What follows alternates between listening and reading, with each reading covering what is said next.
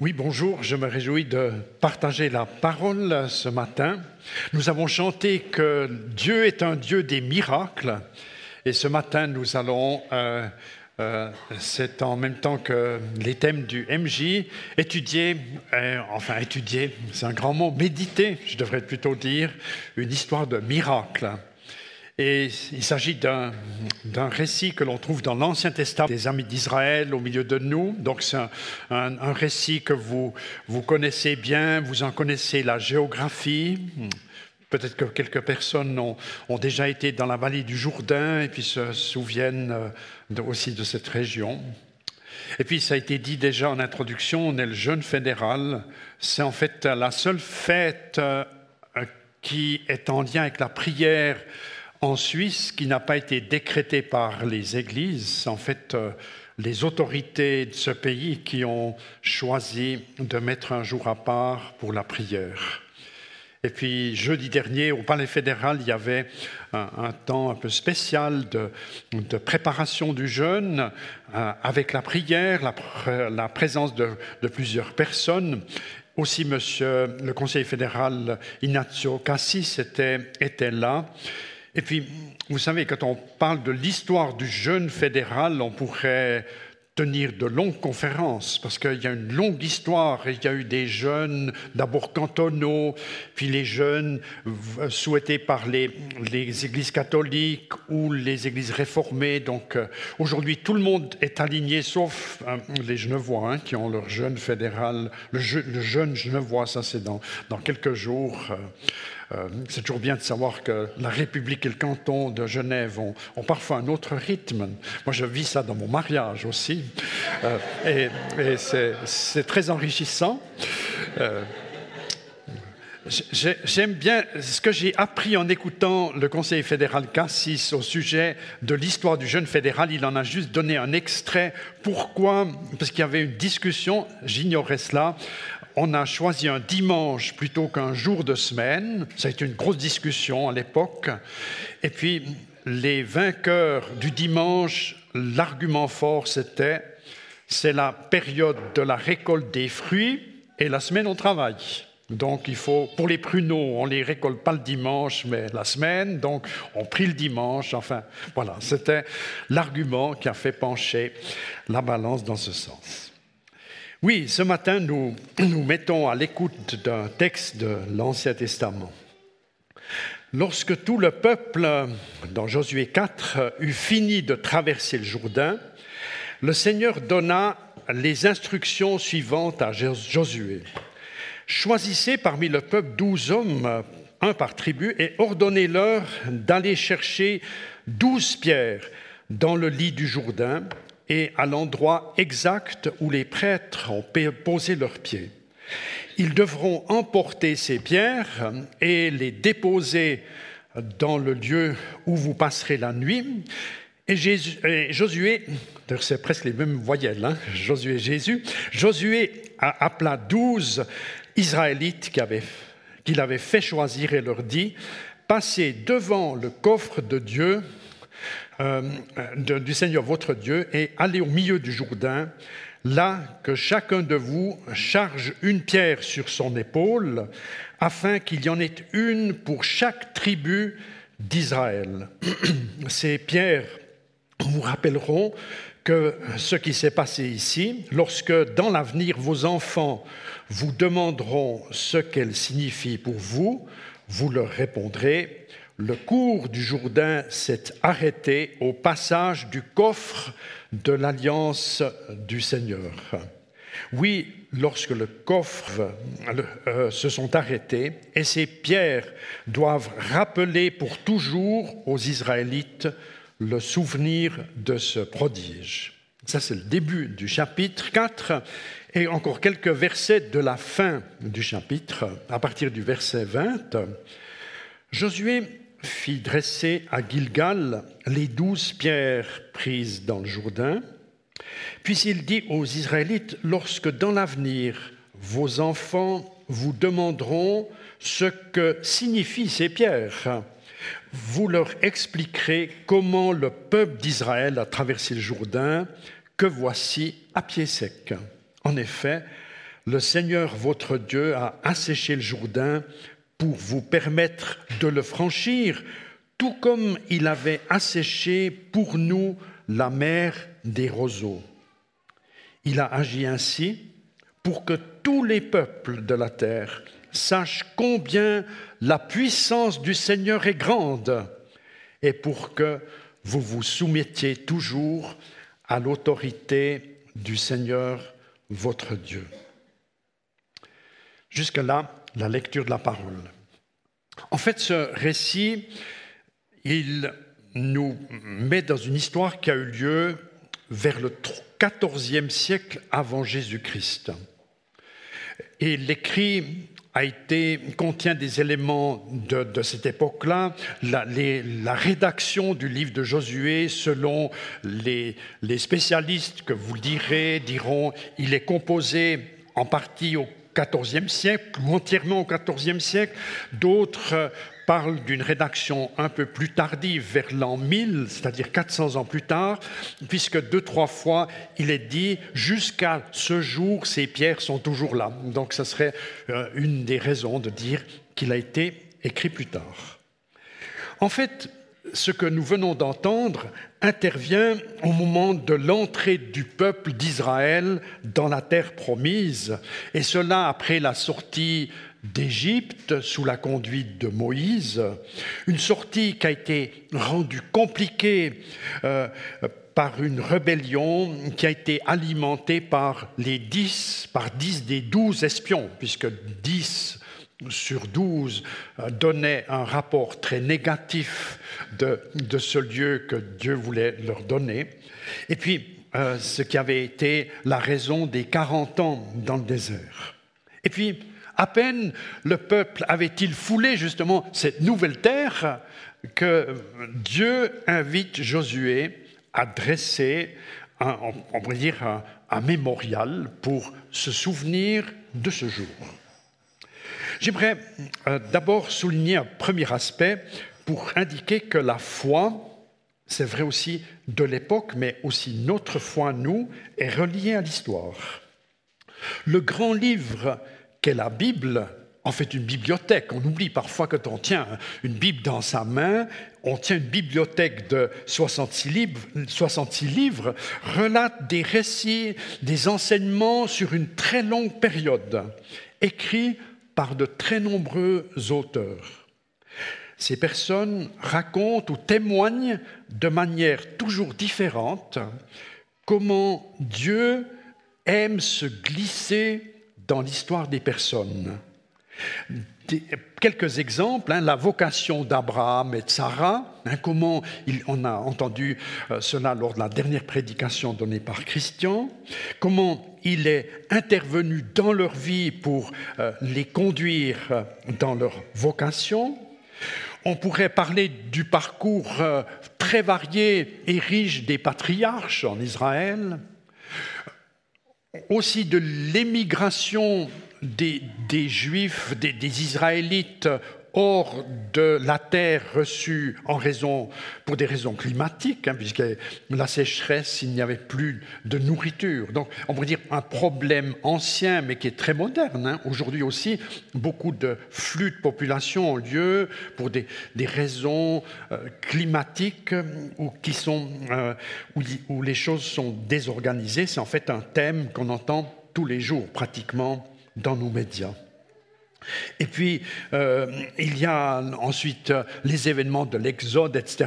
J'ai là une ancienne Bible, j'en dirai encore quelques mots, euh, qui est ouverte vers le texte que nous lisons. Donc, je, vous parle de, centaines d'interventions de Dieu dans l'histoire des personnes, et puis c'est que le début. Hein. Il y a encore toute la suite, et ça se précise encore bien davantage par la venue de Jésus-Christ. Devant l'empêchement que représente le Jourdain en tant que frontière naturelle, Dieu opère un miracle qu'il a annoncé à Josué. Le cours d'eau du Jourdain s'est arrêté et son lit permet, est asséché et permet, durant un laps de temps, aux personnes de le traverser. Alors, je ne vais pas m'arrêter vers, longtemps vers les commentaires de spécialistes, mais si vous écoutez la, la lecture qu'on appelle critique de l'Ancien Testament, ils diront Ah, mais vous savez, euh, tous les quelques décennies, le, le Jourdain s'arrête. La dernière fois, par exemple, j'ai lu ça en me préparant, le blocage a eu lieu pendant 20 heures en 1927. Donc, où il y a, comme dans toutes les rivières, un peu des éboulements, ça crée une mare qui s'alimente, et tout d'un coup, la digue qui s'est formée va céder encore. Mais je, je me souviens d'une remarque d'un professeur de théologie qui a dit vous savez, pour ceux qui ne croient pas au miracle, c'est un miracle quand même si quelque chose qui se passe tous les 200 ans où la rivière s'arrête, ça se passe juste au moment où un peuple veut traverser. C'est un miracle quand même, même si vous ne croyez pas à ce qui est dit ici. Je pense qu'on n'a pas tellement d'auditeurs critiques ce matin, mais je, vous dis parfois il faut fermer la bouche à ceux qui, euh, qui contredisent les, les hauts faits et les intentions surnaturelles de Dieu. Pour vivre ce signe surnaturel, en fait, le chapitre montre bien, il y a souvent une chimie qui se combine, c'est-à-dire il y a une obéissance des personnes, les prêtres, ils doivent d'abord marcher dans l'eau, dans l'eau qui coule du Jourdain, c'est un acte de foi. Et cet acte de foi est comme complété par une intervention souveraine de Dieu qui arrête le cours d'eau. Je dirais, c'est une illustration de ce qui se passe toujours différemment dans les miracles. Parce que Dieu, bien sûr, parfois Dieu effectue des miracles sans qu'on les ait demandés, j'y crois aussi. Mais pour les chrétiens, pour les personnes qui sont en chemin avec Jésus, il y a souvent comme une part d'obéissance que nous sommes appelés à vivre et Dieu augmente cette part par une intervention magnifique, comme dans ce, récit. Il s'agit en fait d'un événement, et puis il y en a des, j'ai envie de dire, des centaines, des milliers d'autres qui illustrent dans la parole de Dieu, comment Dieu aime se glisser dans l'histoire des personnes. Et c'est une constante, je dirais, et dans l'Ancien Testament et dans le Nouveau. Jésus-Christ, Fils éternel de Dieu, c'est lui aussi glissé dans l'histoire pour venir se révéler, pour venir tendre la main à nous tous. Lorsque je médite ce que je suis en train de, résumer, il m'arrive de, de, penser que la foi chrétienne n'est pas vraiment une religion. On dit des fois les religions. Il y a toutes sortes de religions. Parce que les religions, dans, dans leur définition, ce sont des systèmes de pratiques ou de croyances en usage dans des groupes définis. J'ai envie de dire, la foi est davantage un éveil une ouverture à reconnaître que Dieu se propose de cheminer avec nous. C'est ce qui fait la particularité des hommes et des femmes qui sont en chemin avec lui. Et Dieu aime opérer euh, cette présence discrète, parfois intense, mais toujours nouvelle, bien sûr, au sein des églises, au sein de son peuple, et au sein des nations encore.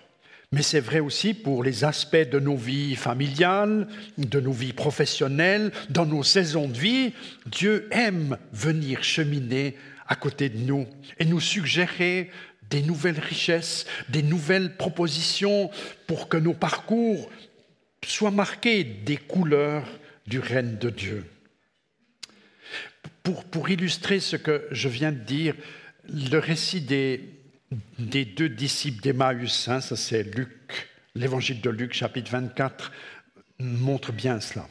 C'est-à-dire des connaisseurs de la faculté de Jésus à Jérusalem, hein, qui, connaissent l'enseignement, qui savent tout, plus ou moins, mais déconnectés avec ce qui vient de se passer à Vendredi Saint et à Pâques. Et Jésus qui pardon, dans, sa grandeur, dans, sa bonté, vient encore vers eux, marcher avec eux, manger avec eux pour leur ouvrir l'esprit. Il est dit ouvrir les yeux. Et, je souhaite que nous soyons des frères et sœurs toujours à nouveau disponibles pour que nos yeux s'ouvrent. Nous pensons savoir, mais nos yeux ont néanmoins besoin d'être ouverts. Je, passe vers un autre accent. Je parlais de la foi reliée à l'histoire. J'aimerais vous parler des signes au service de la foi.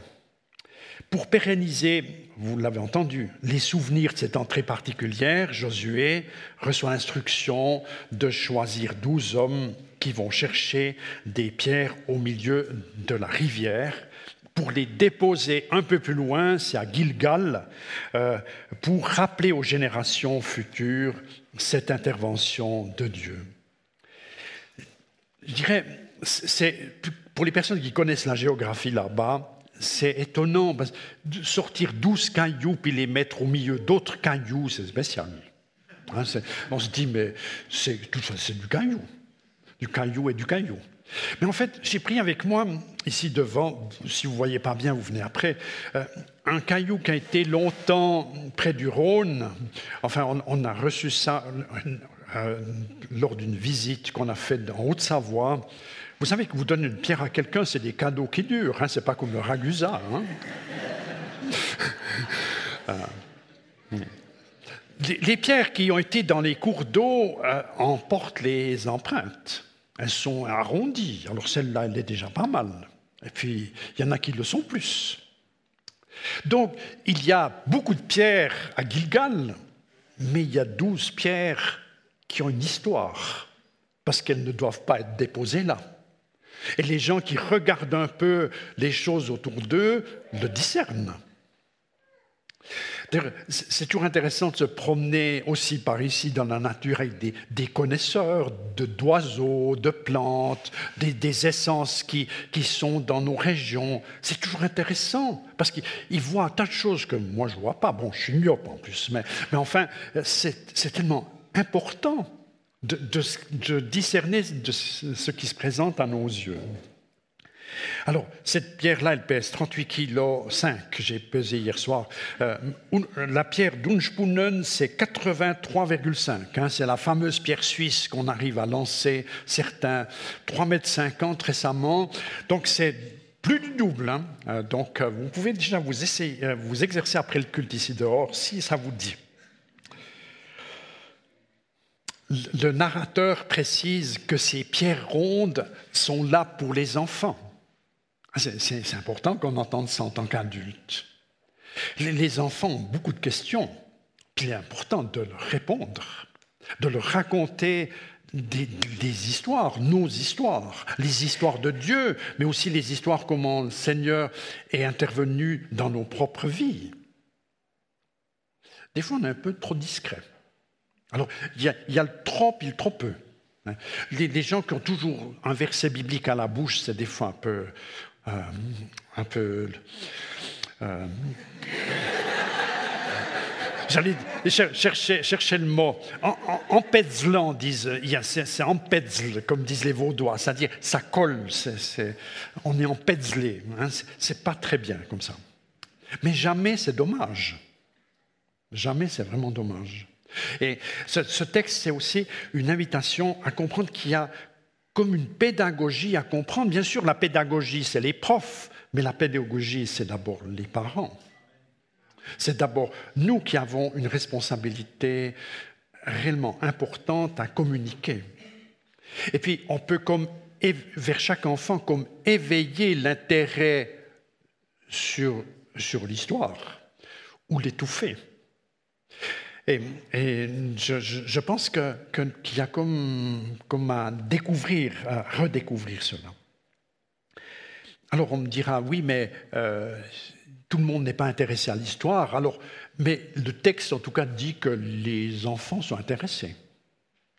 Et puis, on pourrait dire peut-être les aînés sont intéressés. Alors, si on est au milieu de la vie, on n'a peut-être pas trop le temps de s'occuper de l'histoire, ok, mais quand on a passé les 40 ans, il faudrait quand même un peu savoir d'où on vient et où on va. Hein, si on ne sait toujours pas à 50 ans, c'est le moment de prendre une récréation et puis de, de, s'y atteler. J'aime encore dire quelque chose du chiffre 12. Hein. Il est question de 12 pierres. Alors, c'est un chiffre qu'on trouve euh, souvent dans la Torah qui parle des douze tribus d'Israël. On retrouve ce chiffre 12 dans, le Nouveau Testament avec les douze apôtres. J'aime bien ce chiffre. Euh, je fais un exercice un peu rapide dans ma tête. Il me semble que nous devons comprendre dans le peuple de Dieu, il y a toujours un peu douze sortes de gens. Puis on voudrait toujours que les autres soient comme nous. C'est le problème. Il y a douze sortes, et, c'est peut-être aussi une explication pour laquelle euh, les églises se sont beaucoup divisées. Parce qu'on ne supporte pas celui qui prend un autre caillou que moi, parce que le mien, il est mieux. Mon caillou que je sors, déjà, je fais l'effort. On oublie que l'autre, il a aussi fait son effort. Et euh, il y a comme une, invitation à s'accueillir réciproquement, parce qu'autour d'un même, même événement, il y a toujours des perceptions variées. Même l'évangile de Jésus-Christ, bon, on n'a pas douze évangiles, on en a quatre. Puis avec Paul, presque un cinquième. C'est-à-dire où des personnes racontent comment elles ont perçu l'œuvre de Dieu. Alors, c'est le même évangile, on est d'accord, E majuscule, mais il y a les évangiles E minuscule, c'est-à-dire les perceptions variées des personnes dans la proximité du Christ. J'ai découvert euh, un, commentaire concernant les, mémoriaux qui, est très important chez les Africains. Euh, euh, il y a un, commentaire, peut-être que vous l'avez, ou si ça vous intéresse, je peux vous le prêter, rédigé par 70 théologiens africains. Ils disent ceci Les Africains ont l'habitude des mémoriaux, peut-être davantage que tous les peuples, les Africains dressent toutes sortes de mémoriaux pour leur rappeler des événements importants. Ils plantent des arbres pour rappeler une grande victoire. Ils donnent à une montagne ou à une rivière le nom d'un guerrier puissant. Un peu plus loin, même le nom des enfants peut servir de mémorial pour rappeler un événement important qui s'est déroulé à l'époque de sa naissance. Donc, il y a comme ce matin, j'aime souligner ça, une invitation à comprendre la valeur des événements, parfois la valeur des lieux, des témoignages, et euh, de comprendre que, que l'intervention de Dieu est importante. Je fais encore un pont vers le jeûne fédéral. Les, jeunes, les premiers jeunes ont été institués par la Confédération, auparavant par les cantons, quand il y avait la peste, quand il y avait la famine, parce que l'Europe, euh, c'était un continent où au centre, il y avait beaucoup de pauvreté. Les Suisses étaient pauvres. Et les Suisses devaient souvent travailler à l'étranger pour ramener un peu de force financière euh, à la maison. Donc toute l'histoire qui, nous est plus étrangère à nous qui sommes des évangéliques pacifiques, mais toute l'histoire des mercenaires, par exemple. Alors on peut dire c'est des gens qui aiment la guerre, oui, mais c'est aussi des gens qui aiment besoin de sous. Il fallait faire vivre la famille à la maison. Alors, je ne suis pas en train de les justifier, mais j'aime souligner qu'il y, a, qu'il y a, comme dans ce jeune fédéral, l'invitation à comprendre que sans l'intervention du Seigneur, alors on risque d'être pauvre, pas seulement dans le porte-monnaie, mais encore dans le cœur et dans toutes nos machines, hein, dans nos fonctionnements tels, qu'ils sont. Euh, et puis un dernier point que j'ai bien, aimé, tu l'as dit aussi Salomé dans l'introduction, quand on a des objets qui nous rappellent le passé, il faut être prudent dans la tri des objets. Hein. Et puis, je suis en train d'adorer le caillou, plutôt de reconnaître celui qui a permis que le cours s'arrête pour qu'on puisse ramasser le caillou. Et cette confusion, elle s'installe, je vous donne un exemple, elle s'est installée quand dans, dans l'histoire de l'Exode, par exemple, il y a eu la révolte du peuple, les serpents qui ont attaqué le peuple, le serpent d'airain que Moïse a fabriqué, et puis les personnes qui levaient les yeux vers le serpent d'airain ont été guéries et sauvées de la mort. Puis alors le, serpent d'airain, on l'a vraiment bichonné hein, par la suite. Et puis, quatre ou cinq siècles plus tard, au moment du roi Ézéchias, il a, qui était un roi qui a conduit un réveil en Israël, un roi qui craignait l'Éternel, il l'a fait mettre en pièces. Parce qu'il a vu les gens, ils s'occupent du truc de la ferraille et ils oublient le Seigneur qui délivre les personnes. Un dernier mot encore, euh, j'ai marqué les signes sont au pluriel. En fait, on a lu le début du chapitre et la fin du chapitre tout à l'heure. Euh, en fait, il y a au milieu chapitre, du chapitre encore une autre histoire. Je ne vais pas trop vous embarrasser, mais vous pouvez lire ça à la maison si vous avez une minute. Et vous remarquerez que Josué, une fois qu'il a donné l'ordre qu'on ramasse les douze pierres pour les sortir, il a encore entrepris avec d'autres personnes la création d'un autre monument au milieu du Jourdain avant qu'il se referme. Moi, je pense que là, les pierres étaient encore plus grosses, hein, parce qu'il ne fallait pas les porter, on les roule un peu ensemble. Elles étaient grosses parce qu'il fallait que quand l'eau se referme, il fallait qu'on voit le monument dépasser la rivière. Alors si on est très suisse, on a envie de dire, ah mais Josué, qu'est-ce que tu fais? Tu, viens de donner des ordres pour un monument là, tu en fais un ici. Donc euh, c'est un peu du désordre. Donc, il y, a, comme l'invitation à comprendre qu'il y, a, qu'il y a dans les signes qui nous rappellent l'histoire de Dieu une pluralité de voix nécessaires. Et je, vous parle encore de la vieille Bible. Vous savez, j'étais à la Fort Chindon, j'aime bien la Fort Chindon, et puis j'ai pas acheté une vache, mais j'ai acheté cette Bible chez un antiquaire qui date de 1755. Et puis j'ai découvert quelque chose d'intéressant. Le pasteur qui a mis les commentaires dans cette Bible était pasteur à Zurich. Son nom, c'est Johann Kaspar Ulrich, Ulrich, le nom de famille. C'est pourquoi on appelle cela la Bible Ulrich. Quand je l'ai vu à la Fort Chindon, j'ai dit écoutez, je la réserve, mais il faut d'abord que je me renseigne ce que c'est. Alors j'ai trouvé deux remarques très intéressantes que j'aime bien vous dire. La première, c'est un pasteur qui était connecté au piétisme allemand. C'était le piétisme, c'est en fait le début des réveils qui ont eu lieu vers 1700 en Allemagne, où les personnes étaient invitées à retrouver une relation personnelle avec Jésus.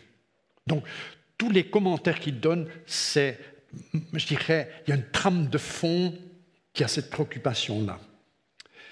Puis une autre chose que j'ai encore appris de M. Ulrich, c'est qu'il a été le premier Suisse à écrire l'histoire, premier Suisse à écrire l'histoire des Juifs en Suisse de manière neutre. C'est intéressant. Enfin, euh, alors je vous lis un petit, un petit commentaire. Il faut que je retrouve la parole, du cliché qui vous, est projeté. Alors, on sent qu'il commente la foi de Josué. J'aime bien comme il le fait. Alors, vous avez sur la gauche le texte en vieil allemand que j'ai traduit. Josué n'est pas du tout pressé lors de son passage. Il ne lui vient même pas à l'esprit de craindre un retour du Jourdain avant l'heure. Il savait que les murailles formés par les eaux étaient plus solides que les murs de Jéricho. Et c'est pourquoi il les traverse avec son armée de manière très sereine. Vous pouvez lire ça tout à l'heure si, euh, dans l'original, c'est magnifique. La pluralité des signes, elle est parfois simple à comprendre. Hein. Il y a ici deux monuments dans nos textes, c'est facile. Parfois, les signes historiques sont un peu plus compliqués aux yeux des spécialistes. Cela nous invite aussi à être humbles quand on parle de l'histoire. A des gens qui parlent de l'histoire comme si c'était la seule vérité. C'est vrai aussi pour, on est ici dans une église ménonite, quand les ménonites parlent des anabaptistes, c'est joli, mais il ne faut pas se prendre le chou quand même. Parce qu'il y a des autres à côté de nous. Il y a des ensembles plus grands et plus larges et qui nous précèdent. Il ne faut pas l'oublier. Et puis aujourd'hui, c'est plus facile de parler de cela parce que les églises se réconcilient. Alléluia pour ça. Et puis, j'aime bien les démarches actuelles, c'est toujours dire, quand on raconte par exemple la réforme, il faut le faire à plusieurs voix. Parce qu'il n'y a qu'un monsieur ou qu'une dame qui parle, c'est trois. Il faut que plusieurs parlent. Un peu comme les douze pierres ont parlé à Gilgal. Et puis, c'est vrai aussi quand euh, on est en chemin avec Dieu, et je termine par là, nous sommes invités à comprendre que Dieu veut intervenir dans nos histoires, E, H minuscule, nos petites histoires, et euh, comme dans la grande histoire, il veut nous rendre dépendants de lui. Et c'est vrai pour nos familles, pour le peuple de Dieu dans ce pays, et même il y a une bénédiction qui est pour la nation. C'est important aujourd'hui de parler à Dieu aussi de la Suisse, de ce qui est beau, également de ce qui est en désordre. Seigneur, tu es le maître de l'histoire. Amen. Soyez bénis.